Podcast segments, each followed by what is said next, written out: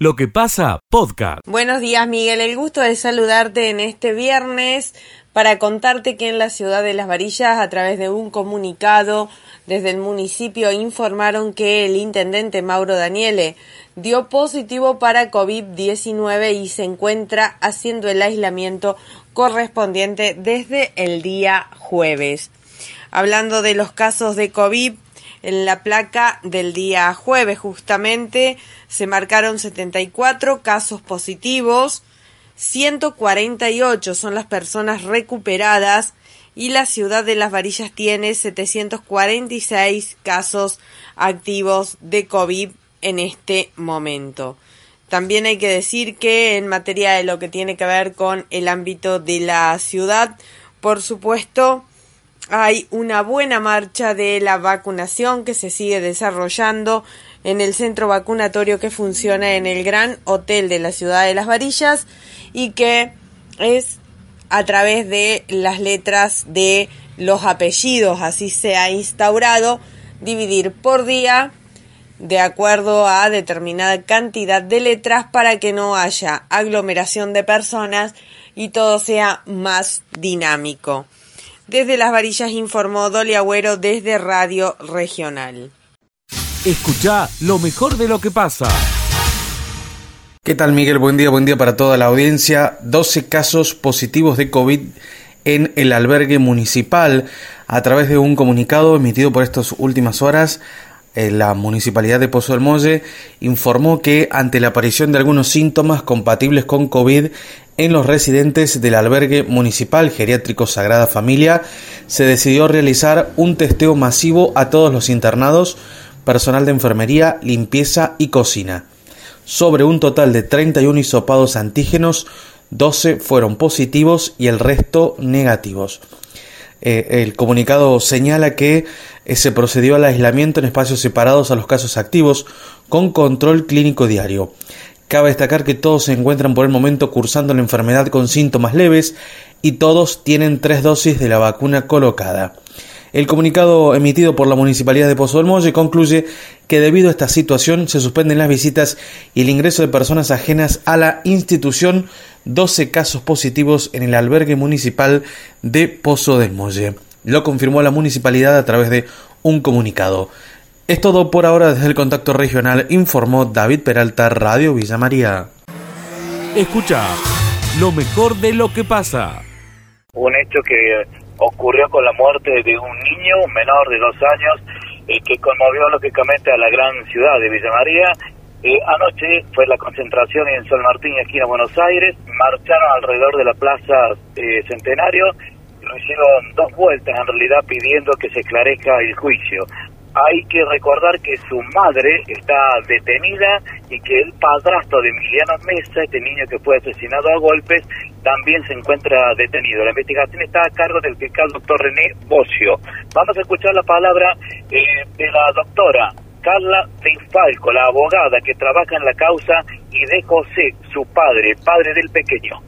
Llegó el resultado de la autopsia, que también bueno, da cuenta de que los golpes fueron intencionales y no, como se supo decir en algún momento, domésticos o accidentales. Eh, con esta marcha también buscamos eh, además de la conciencia de la sociedad, que se incorpore o se modifique en el Código Penal eh, una figura donde se agrave con la pena máxima a quienes cometan estos tipos de, de homicidios. Como existe el femicidio, que existe una ley, nosotros le decimos la ley Emiliano, eh, donde bueno se pene con la pena máxima a quienes cometan estas, estas atrocidades, con los menores indefensos. Eh, yo soy el papá de, Emiliano Mesa y quería agradecer a toda la gente que, que, que, han venido a hacer la marcha por de, Emiliano Mesa para que esto no sea un, un olvidado más. ¿Qué podés decir de, Emiliano? ¿Cómo, ¿Cómo, lo recordás? Y lo recuerdo eh, eh, alegremente y esto se me hace muy difícil estar pasando por, por lo que estoy pasando, ¿no? Eh, no, no encuentro palabra y, respuesta a, tanto dolor de, la pérdida de, de Emiliano. Tristísimo, Miguel, muy triste. Un niño de dos años como Emiliano Mesa que haya perdido de la vida intencionalmente, golpeado por dos personas mayores. Su madre, que la justicia lógicamente está trabajando, y su padrastro. Escucha lo mejor de lo que pasa. Pasa, llega el especialista del tambo, José Yacheta. Querido José, muy buen día, con todo el calor y todo. ¿Cómo estás, José? Buen día. ¿Qué tal, Miguel? Buen día. Muy bien, por cierto, por suerte, además, eh, en esta mañana que de nuevo nos preanuncia otra jornada calurosa, esperemos que con menos cortes que el, día de ayer, que fue realmente un suplicio Mm. eh, soportar la jornada. Pero eh, nosotros poniendo el foco en este caso en el sector porcino, querido Miguel, porque mm, eh, ha llegado el anuario en el que Juan Ucheri hace, bueno, una suerte de repaso por lo que fue el año, un año que tuvo contraste para el sector porcino eh, entre el primer semestre y el segundo semestre, ah, muy, muy, muy distinto uno de otro, eh, puntualmente porque todo venía bien, hasta que comenzó, no se sabe bien por qué, terminamos con exportaciones en baja, importaciones crecientes. Muy preocupante. Vos sabés que me han pasado el listado de quiénes, eh, de quiénes son los que eh, importan eh, tantas carnes porcinas. Importamos más del doble de carne porcina que en el 2021, Miguel. Ujú. Una cifra muy llamativa. Esto significa que hemos girado al exterior más de 100 millones de dólares Claro. en lo que es eh, divisas por lo porcino. ¿Y a quién le No estamos muy- comprando? ¿A Brasil? O... Básicamente Brasil, claro, básico- Mm. básicamente Brasil. eh, e importamos un 104% más que en el 2020. Ah, la pucha. Eh, bueno, dice, eh, y trajimos algo menos que el, que el año anterior, eh, así que, bueno, es una- un tema preocupante. Y eh, vos sabés que ahora se ha derrumbado, lo has dicho vos en reiteradas oportunidades, a, a- a partir de los precios que se dan en, en Liniers, que se ha derrumbado el vacuno, pero el capón se- está muy firme, muy firme. Así todo, así todo, eh, eh, tiene una gran diferencia todavía el precio del, del cerdo con el precio de la carne de vaca, por ende, eh, Ucheli se permite jugar con esta licencia, dice, la media res está para arriba, de porcino, pero igual con gran diferencia. Los precios del vacuno están jugando en la Copa Libertadores y el cerdo juega en la Sudamericana. Pero está para ser campeón lo mismo. dice. Me, me- me pareció muy atinado. Ah, bueno. Y mm, un tema que no debiera eh, salir de la agenda de los porcicultores y de la cadena de valor es la aparición de la peste porcina, peste porcina africana. Se ha formado un grupo de 18 países con 21 instituciones privadas para trabajar en conjunto. Eh, es muy interesante lo que está haciendo este grupo de prevención de la peste porcina africana en América, porque si entra esta peste, eh, estamos en verdaderos problemas para el, el continente, que es un continente, la- eh, el continente americano, que tiene algunos desniveles, hay gente que cría mal los cerdos con basura, pero en general, si algo se destaca América y Sudamérica particularmente es la sanidad que hay, Ah. y particularmente Argentina. Es muy notable la sanidad del cerdo argentino. Por eso hay que ser muy cuidadoso, no bajar la guardia, no bajar las defensas, porque eh, es un mm, eh, parte de lo que sería la construcción de valor para salir al mundo con un producto no solo de calidad, sino también sano, que Claro. es fundamental. Bueno, hay esmero por parte de los productores. No sé, si José, si hay políticas eh, públicas eh, para ayudar a ese esmero del productor y tener buena calidad.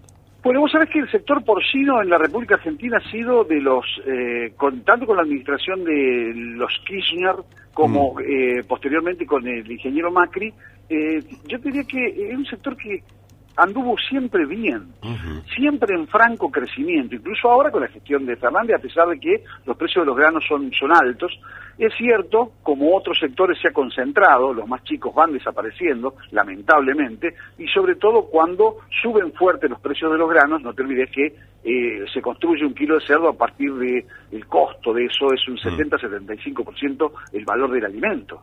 Claro. A diferencia de la vaca lechera, por ejemplo, que es el 45%, 50% en los sistemas más intensivos. Así que bueno, eh, siempre cuando aumentan los precios de los granos, y este es el caso, y este es el escenario de la República Argentina y del mundo, va a haber menos granos, va a haber menos cosecha en Sudamérica por el impacto de la sequía en Brasil y en Argentina, y esto va a hacer que los precios se esfuercen hacia arriba. Y esto para todos los sistemas intensivos que piense vos, Miguel, pollo, Mm. cerdo, feedlot. Y leche, leche intensiva, esto es eh, un desafío mayor porque hay que los márgenes se van a ajustar enormemente. Claro, claro.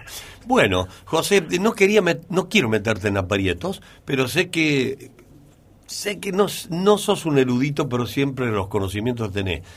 Ha, bajado la carne, bien lo citaste recién. La carne vacuna en Liniers, máximo 20 pesos el kilo ha bajado, pero ponele 15, es un buen número, 15 pesos el kilo.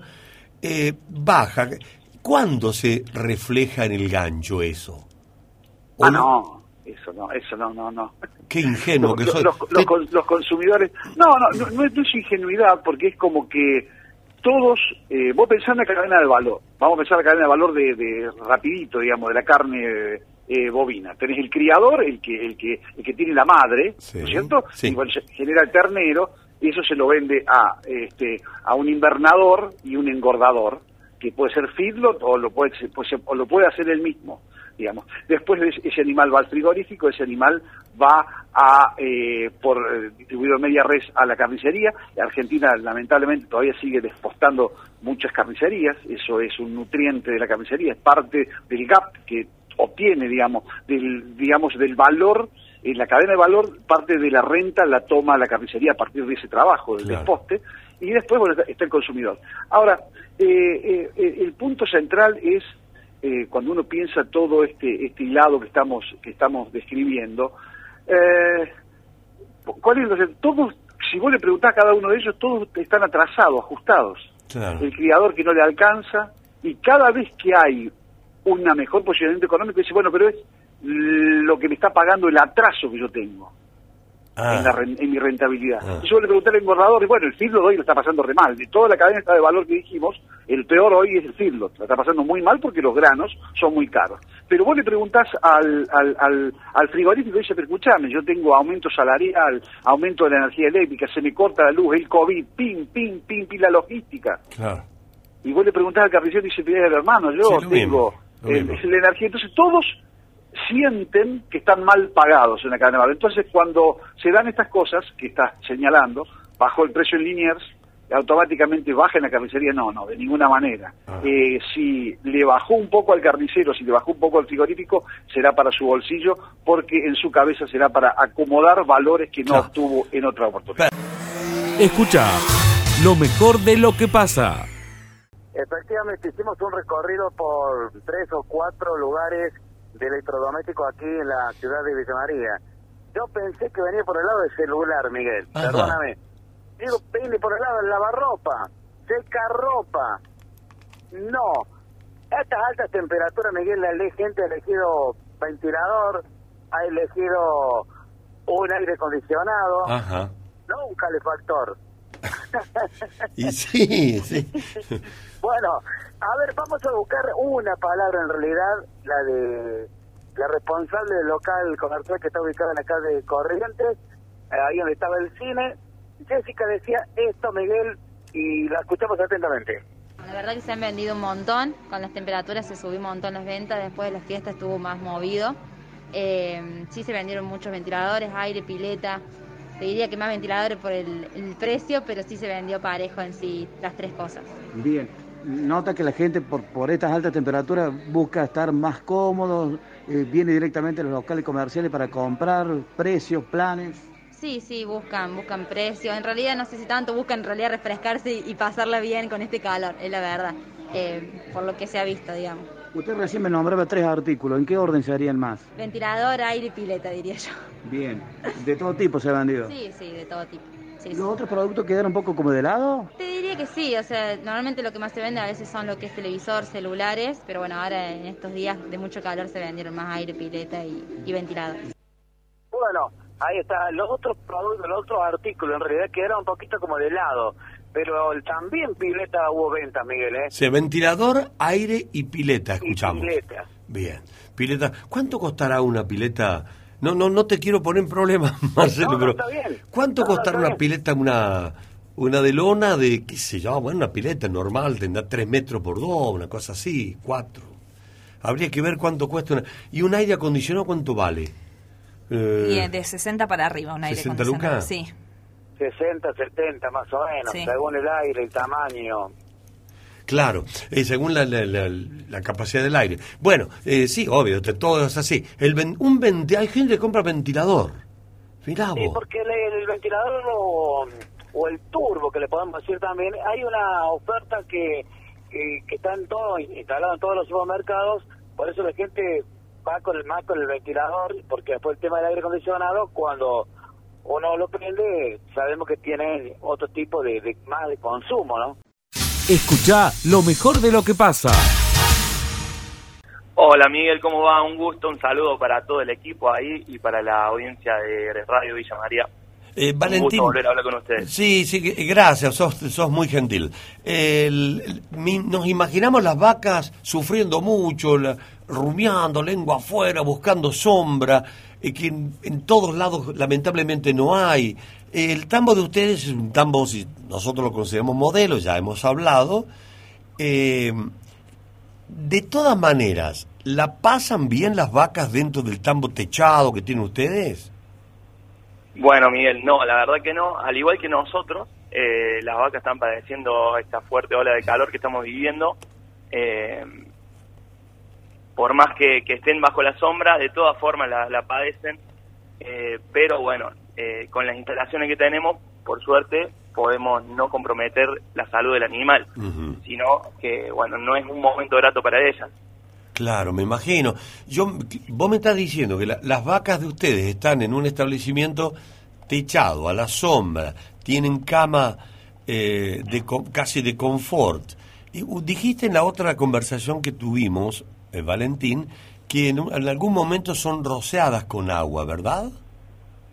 Correcto, Miguel. Cuando mm, ellas van a alimentarse, tenemos un sistema eh, que las rocía con agua fresca, eh, sistema que vamos a completar probablemente la semana que viene, porque van a estar llegando eh, unos ventiladores industriales que van a ayudar a, a terminar de refrescar a la vaca, eh, que sería algo parecido a como cuando nosotros salimos de la pileta o del río y nos agarra el, el El viento. vientito. Eh, claro, para poder así bajar la temperatura del animal. También eh, lo- los puntos aparte, digamos, eh, estos ventiladores van a ayudar a orear la cama compost, que bueno, está bastante cargada en estos días porque las vacas se amontonan mucho buscando el, el viento. Entonces, bueno, nos va a dar una, una, una mano grande. Claro. Eh, las vacas siguen comiendo normalmente, bajan, ¿les ha bajado el rendimiento productivo, eh, Valentín? Sí, eh, el, el rendimiento viene bajando desde mitad de diciembre del año pasado, eh, donde estábamos en 36 litros aproximadamente, y hoy por hoy estamos cercanos a los 29. Eh, la merma es, es importante, pero es predecible también, es, algo, es un problema que acompaña a cualquier productor en esta época. Eh, he visto, digamos, muchas imágenes de, de productores eh, buscando la manera de administrar alguna sombra artificial a, a, a sus vacas, digamos, porque si no, no es, es muy comprometedor para la salud del animal, tanto como para nosotros, obviamente. Sí, sí, sí. Vos sabés que eh, ayer estaba leyendo un artículo en casa, compartiéndolo con la familia, que han inventado, creo que los chinos, eh, un par de anteojos, se lo colocan a la vaca, no sé si tenés noticia de eso, y la vaca ve como si fuera verde. Lo he visto, lo he visto. Ah, ¿lo sí. viste? Eh, lo vi, simula, tengo entendido que simula así el, el campo pastoril. Sí, sí, eh, es algo así y se siente, bueno, muy confortable. De todas maneras, Claro. acá, está- acá estamos hablando de la época esta de intenso calor. Si las vacas de ustedes eh, sufren un poquito, yo me imagino aquellas pobres vaquitas que están en manos de algún productor que todavía no ha podido generar instalaciones adecuadas como la de ustedes, ¿no? ¿Po- ¿Tenés noticias Claro. de que algún colega tuyo? Eh, sí, han bajado, han mermado mucho más la producción, pero todos están buscando la forma de, de suministrar un poco de sombra. Claro. Eh, ayer, eh, no, antes de ayer, circulaba por WhatsApp una imagen donde habían medido la temperatura del piso que estuvo expuesta al, al sol directo todo el día y marcaba 61, 62 grados. Sí. Eh, es una barbaridad, imagine- imaginemos lo que es en, en el lomo de la vaca que es negro. Eh, es totalmente, es un, riesgo muy grande para él. Claro, claro. Y encima la- las vacas pobres eh, buscan agua y también eso, las aguadas. Yo no sé, como yo tengo la imagen de, de mucho tiempo, muchos años atrás, que había unos piletones por ahí, las vacas se amontonaban a beber, supongo que esto también se habrá modificado en los, tambos comunes, digo, ¿no? El, la- el abastecimiento de agua para los animales, ¿vos considerás que están a la altura de las circunstancias, Valentín?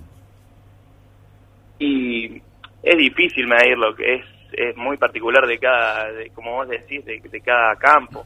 Eh, cada quien lo hace con su librito o quizá como puede y, y bueno, eh, obviamente no siempre está en las mejores condiciones, Claro. eh, tanto como la sombra. Eh, hoy pasamos por, cual- por cualquier campo y las vacas están todas amontonadas en la sombra, abajo de un árbol. Sí, sí. Bueno, el, el- el tema entonces es que con 42 grados, las vacas bajo techo con la, el confort que ustedes les brindan, que es el objetivo del Tamo Marnes, darles confort para que rindan más, para que se sientan bien, ¿no? Que tengan bienestar animal. Asimismo, sufren el impacto de semejantes temperaturas. Correcto, correcto. Sí, con, por medio de los collares eh, inteligentes que tenemos podemos eh, monitorearla y así saber su estado actual. Ha subido eh, mucho lo que es la agitación eh, y el jadeo, pero bueno, sin por suerte sin llegar a comprometerla, ¿verdad? Claro. Mirá acá un oyente me dice, las vacas del Tambo Marne, de los Giraudos, tienen mejor confort que nosotros. Dice que no tenemos ni agua fresca para tomar. No, No. tenemos voltaje para que funcione, de paso hace el descargo de PEC. No, no tenemos voltaje para que funcione la heladera, ni hablar de enchufar un mísero ventilador, aire acondicionado, menos aún, que vivan el tambo de, de las vacas, dice de Giraudo, un oyente. Sí, es una situación muy atípica y muy fe- muy complicada la que estamos pasando acá bueno, en el país.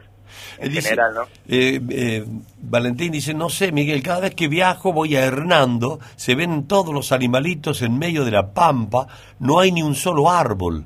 Que vayan los dueños a estar todos los días al rayo del sol. Se compadece con, con los animales, la gente, claro, nos está escuchando. Y sí, claramente. Claro. Bueno, así que, eh, pobres vaquitas, eh, encima, que- a, a pasar, a pesar del confort que tienen, sufren, imaginemos las otras. Eh, ¿tienen, ah, ¿Cómo se llama alguna vaca de usted? ¿Tienen nombre las vacas ahí o es por número? Eh, es por número la identificación porque son muchas, pero sí, nosotros nos encariñamos y le ponemos nombre. Tiene, ¿viste? Yo, yo me acuerdo antes, estaba, qué sé yo, la- me acuerdo del campo de mi abuelo, eh, una de las más lecheras era la ceniza. Entonces, La con- ceniza. la ceniza, bueno, se tenían nombres, así le ponían cada uno. Pero ahí se maneja más hoy con, con numeración, más tabulación electrónica, ¿no? Claro, por la cantidad también. Eh, nosotros tenemos la, la más famosa nuestra, eh, le pusimos Nike. ¿Cómo? Tiene un, un Nike, tiene un logo en, en la frente, digamos, igual a la... A la, ¿A la marca a la marca. Sí, Che, ponele, ponele. la, la más personaje nuestra, digamos. La, la personaje. Bueno, bueno, gracias por darnos estos minutos y contarnos un poquito de la vida de las vacas eh, eh, más eh, con más confort, digamos, ¿no? Pero para que la gente imagine cómo viven las otras vacas. Gracias, Valentín. Gracias a ustedes por el espacio y bueno, repito el saludo a todos. Un abrazo grande, ¿eh? Hasta luego, adiós. Chao, chao, hasta luego. Lo que pasa de 9 a 13. Escucha lo mejor de lo que pasa.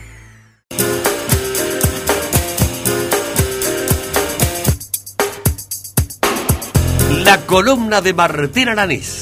Miguel, el intendente Martín Gil se fue de la gestión nacional ya hace algunos días, pero como decías, mantiene fuertes lazos ¿no? con la gestión de Alberto Fernández, al punto que en la jornada de ayer, junto a un grupo de intendentes aquí de la provincia de Córdoba, mencionamos por ejemplo a Martín Guzmán de la Para, Agustín González de Cruz Alta, Rodolfo Filiponi de Pascanas, Alessandri de Embalse, eh, Matías Torres de la Laguna, de Laguna Larga, entre otros, estuvo reunido con distintos funcionarios. Por ejemplo, con el propio Gabriel Catopodis, quien era su jefe político hasta hace algunos días atrás en la cartera de Obras Públicas, y también el más llamativo con Aníbal Fernández, con el ministro de Seguridad de la Nación, estuvo reunido Gil y los intendentes. Además, con Santiago Cafiero, hombre de extrema confianza de, de, Alberto Fernández, canciller nacional, que en los próximos días estará viajando a los Estados Unidos para continuar con las negociaciones con el Fondo Monetario Internacional, también con el Vasco de Mendiguren, histórico industrial de la Argentina, que forma parte del Banco eh, Vice, es el nombre, si no me equivoco, también estuvo allí. Y además con el propio ministro de Desarrollo Social, Juanchi Zabaleta. Cuando consulté eh, un poco cuál era el objeto, los motivos de estas reuniones, me decían fundamentalmente eh, a Gil en ese rol de articulador, ¿no? De llevar a los intendentes a, a la ciudad de Buenos Aires, realizar distintas gestiones en las distintas áreas, poder charlar directamente con los ministros para saber cuáles son las necesidades que tienen cada una de las comunidades. Y desde el punto de vista político, lo más importante es, para Gil, seguir mostrando que tiene territorialidad, que sigue teniendo intendentes que, que le responden y eh, se habla, lo he consultado Miguel, y te lo he comentado aquí en la nota, de que el Frente de Todos podría generar un bloque en la mesa provincia-municipio. se está debatiendo Sí, este sí, tema. Ayer lo dijiste a eso. Ayer lo dije, hoy lo pregunté específicamente a alguien cercano, a Martín Gil, y me dijo, por ahora no. Por ahora no se va a generar este bloque porque claramente sería enfrentar directamente al gobernador Juan Schiaretti de forma muy frontal. Entonces, por ahora me lo han descartado. Pero sí, lo que está haciendo Gil es continuar eh, su estrategia política aquí en la provincia de Córdoba, aunando criterios en torno a su figura y fundamentalmente a partir de la convocatoria de los intendentes, ¿no? Desde el gilismo dice que son unos 40, 50 que le responden directamente y otros que podrían sumarse si Gil en el 2023, es decir, el año próximo, se suma a la carrera por la, por la gobernación. Bien. ¿Y para qué lo lleva a los intendentes? Por- cuando pregunté me dijeron específicamente para eh, articular todas las demandas que tienen los intendentes, que directamente hablen con los ministros. Porque muchas veces eh, se gestionan, se hacen proyectos, pedidos, pero terminan allí en, en la burocracia, Miguel. Bueno, en este caso, para que directamente puedan hablar con los ministros y solucionar cada uno de los problemas que tengan estos eh, jefes comunales. Eso desde la gestión. Claro. Y desde el punto de vista político, seguir en la construcción del Claro. Frente de Todos aquí en Córdoba, que sabemos que tiene una incidencia muy baja en el electorado, y por eso es la gran pregunta, ¿qué va a pasar el año próximo? Si el kirchnerismo se va a sumar al peronismo provincial o va a generar alguna candidatura propia para eh, las elecciones a, a gobernador, ¿no? Claro, terminaría en una competencia de obras, me parece. Porque algún intendente que pueda hacer obras la va a conseguir la plata de la nación vía Gil y la provincia seguirá haciendo lo que puede con el presupuesto. Más o menos quedaría el esquema así, ¿no? Es así, Miguel. Y de hecho esa competencia ya eh, tuvo un primer round, para decirlo de alguna manera, en la época de Acastelo. ¿Se Claro. acuerdan cuando Sí, formaba sí. parte del gobierno eh, nacional? Claro, claro, venía la plata directa y Villa María eh, se hizo eco de eso, pero muy directamente acá y eh, todos sabemos, ¿no? La importancia que tuvo el dinero que venía directo desde Nación. Es más, eh, Acastelo tenía línea directa con Kirchner. Exactamente, y generó mucha bronca de los intendentes que no estaban alineados al kirchnerismo porque ellos decían que no recibían nada, ¿no? Ni siquiera de la provincia, decía nosotros en ese momento no recibíamos nada, mientras que los intendentes acá recibían de todo. Bueno, me parece que en esta situación es distinta porque el gobierno provincial tiene un plan de obra mucho más grande que en ese momento, lo vemos a, a inaugurando obras por todo el territorio provincial de manera permanente, es decir, que tiene un esquema de obra pública muy importante, eh, pero claro, no es la caja que tiene la nación, eso es, es claro y evidente, y tal vez aquellos intendentes que formen parte del kirchnerismo tengan alguna posibilidad mayor de conseguir obras. Lo cierto es que desde el punto de vista de la gestión, todo lo que se consiga es bienvenido para, para las comunidades, ¿no? que son los beneficiarios de estas gestiones, y desde el punto de vista político, veremos qué termina en, en 2023, si con la unidad del peronismo en Córdoba o con listas eh, distintas, ¿no? Bien. Bueno, Martín, si das por concluido todo el tema eh, de tu columna, bien. eh, y si no, no sé, si siempre esperamos algo de vos. Porque, todo- Tengo algo más, tengo Ay, algo más. Te viste, que Porque, al tipo. sí, tengo algo más. Porque ayer comentábamos eh, también de esta nota que enviaron a los medios de comunicación hicieron pública los referentes de eh, Juntos por el Cambio aquí en la provincia de Córdoba, criticando al gobierno provincial, criticando a EPEC justamente por los cortes de luz en toda la provincia de Córdoba. Bueno, en Villa María ayer tuvimos una muestra. Pero claro, desde el peronismo le salieron a responder muy duramente a los radicales y al resto de los espacios políticos. ¿Quién habló? Leonardo Limia. ¿Quién es Leonardo Limia? Se preguntará la gente, es el presidente de eh, justamente de la Comisión de Presupuesto de la legislatura. ¿Qué le dijo Limia a los eh, radicales, por ejemplo? No tienen vergüenza, dijo, sinceramente, con este comunicado.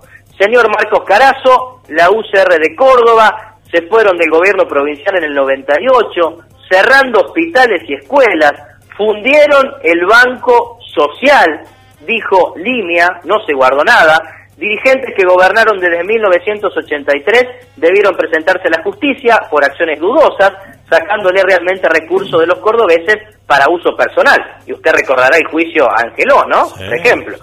Bueno, además criticó a Ramón Mestre. Dijo, gobernaron la ciudad con Mestre durante ocho años y dejaron 100.000 cordobeses sin agua potable, no hicieron obra de cloacas, luces, contaminaron el río Suquía. Claro, durísimo el peronismo respondiéndole a este comunicado del radicalismo y, y del resto de los partidos políticos, ¿no? Nunca van a confrontar propuestas, siempre chicana contra chicana. siempre es chicana contra Hiciste tal cosa, sí, pero vos te acordás cuando hiciste la otra. Y sí, sí, pero vos, chicana contra chicana. Muchacho, ¿alguna vez propuesta contra propuesta? Acá hay un rebaño de, de gente que está esperando soluciones. Bueno, y además, además, Miguel, porque vos hayas hecho cosas mal, no tengo por qué yo también hacer cosas mal. Porque si el radicalismo en su momento, y esto es cierto, cerró escuelas, todos recordaremos las escuelas rurales, eh, complicó el sistema de, de, salud en ese momento, la economía, bueno, que el radicalismo en ese momento haya hecho las cosas mal, no justifica que en este tiempo eh, la empresa provincial de energía, para situar un caso, esté brindando un servicio que se muestra muy deficitario. Claro, propuesta contra propuesta, no chicana contra chicana. Es como los chicos, en la escuela, ¿viste? Que mm. estábamos en el aula y, claro, ¿quién le hacía más? Se acusaban entre sí. Claro, así están los políticos. Uno dice, sí, pero cuando vos estabas...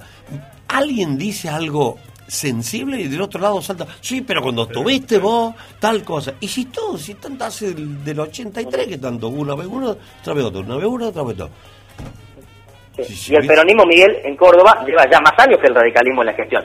Porque el peronismo eh, comenzó en el 99 y a la fecha sigue vigente allí en, el panal, mm. mientras que el radicalismo gobernó del 83 al 99. ya son más años de peronismo que de radicalismo, ¿no? Escucha lo mejor de lo que pasa. Hace un ratito decías una brillante idea. La idea es poner brillante el lago. Ah. Porque todas las embarcaciones que, que zarpen al lago van a estar iluminadas, así que la idea es generar una fiesta dentro del lago y eso es lo que nos hemos propuesto, así que este sábado a partir de las 20 horas junto a la Escuela Náutica Municipal eh, vamos a estar haciendo una navegación nocturna, a las 20 horas concentramos en Sargento Cabral y Río Talamuchita detrás del Anfi. Y a las 21 horas hacemos una largada de navegación oficial. Así que estamos convocando a todos aquellos que a su vez tengan elementos de navegación, como ah, eso te iba, Eso te iba a preguntar. Eh, o sea que cada, cada persona interesada tiene que llevar su embarcación. Los que tengan pueden traer su embarcación y, iluminado de alguna forma, con alguna linterna, alguna lucecita del arbolito de Navidad que le quedó, ah, lo que sea puede traerlo iluminado. Inclusive todos los Optimis y el Pampero de la, de la escuelita náutica van a estar iluminados y a su vez los que no tengan, Miguel, pueden acercarse lo mismo y aprovechar los bautismos náuticos nocturnos que vamos a estar realizando. Sí, Sofía, ¿y va a haber, ustedes ponen alguna embarcación eh, para que hay gente que no, no tiene y dice, bueno, yo quiero dar una vueltita? ¿Ustedes tienen canoa, esas cosas? Exactamente, Miguel, exactamente. los profes de la Escuela Náutica Municipal ah. tienen el Pampero, que es el, el barco más grande, digamos eh, donde se hacen los bautismos náuticos, así que la gente va a inscribirse, puede inscribirse previamente en, el formulario que figura en las redes oficiales de Villa María Turismo, Facebook, Instagram, o bien acercarse al lugar y se va a subir junto a los profesionales de la navegación, van a hacer todo el circuito en el lago y van a regresar. Voy a decir que ya me conformé la imagen supuesta, im- el imaginario es lindo, va a ser todo el lago iluminado y le van a hacer hacer marcar el paso en hilera, ¿cómo va a ser el, el orden? Hay todo un, un- un recorrido marcado, pero vamos a estar saliendo en grupos, eso lo va a estar coordinando la gente de la Escuela Náutica, así que la idea es prolongar desde, la 20 desde las 21 hasta las 23, 23.30 aproximadamente, todas las medidas de seguridad. Miguel, vamos a tener a, los, a- a bomberos voluntarios Villa María monitoreando todas las actividades. así que todos los protocolos tanto dentro como fuera del lago, así que va- eh, ya tenemos un más de 50 inscritos para navegar, así que viene Ah, viento en popa la, la actividad. Más de 50, o sea que ya por lo menos tiene que haber unas 15 o 20 embarcaciones, canoas para contenerlos. Exactamente, exactamente. El único requisito que es quienes vengan con su calla, con su canoa, con su paddle surf, lo que tengan, traigan su chaleco salvavidas. Ah, bien, bien. Y la gente que viene a hacerle el bautismo náutico nocturno, le proveemos nosotros el chaleco, bueno, los elementos necesarios. Bueno, ¿y cuál es el itinerario, la vueltita? ¿Por dónde va a ser? ¿Por toda el costa del lago? Claro, partimos desde el muelle Sargento Cabral y Río y se hace todo hasta eh, cerca de las compuertas y se regresa. Se hacen el perímetro del lago, pasan frente al náutico, Claro, eh, el Prado Español, las compuertas, y vienen por la costa acá de, de la clásica costanera del, de la Y avenida... también otra cosa te cuento, Miguel, que queremos seleccionar la postal ganadora ¡Ah, qué lindo! de, de quienes eh, sean amantes de las fotografías, pueden acercarse también a hacer la navegación y tomar imágenes de las costas iluminadas de noche y luego las van a estar subiendo a nuestras redes y la gente, el público va a estar optando por la postal ganadora. ¡Qué lindo! ¿Y qué se, se tienen algún premio, Sofi? O... Un reconocimiento por la postal ganadora y después lo vamos a tener nosotros impreso en las oficinas de informe para que la- eh, los turistas se la lleven. Bueno, se me ocurre, Sofía, que también podría presentar a alguien, si ustedes lo creen conveniente, la mejor postal, la mejor foto de afuera, el que tome, eh, o en un videíto, por ejemplo. También, también. Yo te lo sugiero. No, perdóname, te estoy complicando la vida, Sofía, pero... No, no, no, pero está bien porque no todo, no todos los, los días vemos eh, eh, luces en el lago, ¿no? Eh, Nunca vemos embarcaciones en la noche en el lago, así que bueno, esa es la idea, salir un poco de eh, el contexto habitual, ¿no? Claro. Eh, Que alguien desde y usar afuera- nuestro espejo de agua como, como protagonista. Yo me imagino parado eh, en la orilla, cualquier orilla, qué sé yo, en el Vanzetti, por ejemplo, el escenario Vanzetti, parado ahí y me hago un videíto eh, y, y que le aporto a mi ciudad una imagen para la promoción turística. Tal cual. Así Tal que- cual, tal cual, Miguel. Así que espero, espero tu videito. No, yo lo digo que ustedes, que ustedes lo Con la. Roy y la Graciela ahí, Sí, los tres haciendo el... Che, eh, eh, Sofi, no, la idea es que ustedes lo propongan. Además de las fotos que sacan los que están navegando, propongan que alguien se gane algo por hacer un videíto lindo desde afuera. desde afuera. Sí, digo yo, los estamos a tiempo. A lo mejor ya no hay más tiempo, porque es mañana a la noche esto. Mañana en la noche, mañana en la noche, así que las expectativas vienen, vienen bien y bueno, queremos que sea un evento que lo puedan disfrutar y además va a estar acompañado de eh, DJs en vivo y buena gastronomía a cargo del Jardín Cervecero que está pegadito acá al anfiteatro que es South Beer. Así que los chicos eh, y todos los que naveguen van a tener promociones y descuentos en gastronomía post, post navegación. Completito. Va a ser una linda experiencia, me parece, que el lago se ilumine y que además esté en movimiento, porque va a ser luces en movimiento. Luces en movimiento, lindo. exactamente. Bueno, Sofía, que sea una, una hermosa noche mañana, ¿eh? Gracias, Miguel. Están todos invitados, así que ah, pueden acercarse y cualquier dudita que tengan, pueden comunicarse al 4536-532, el, el teléfono del Museo del AMP. 4536 532.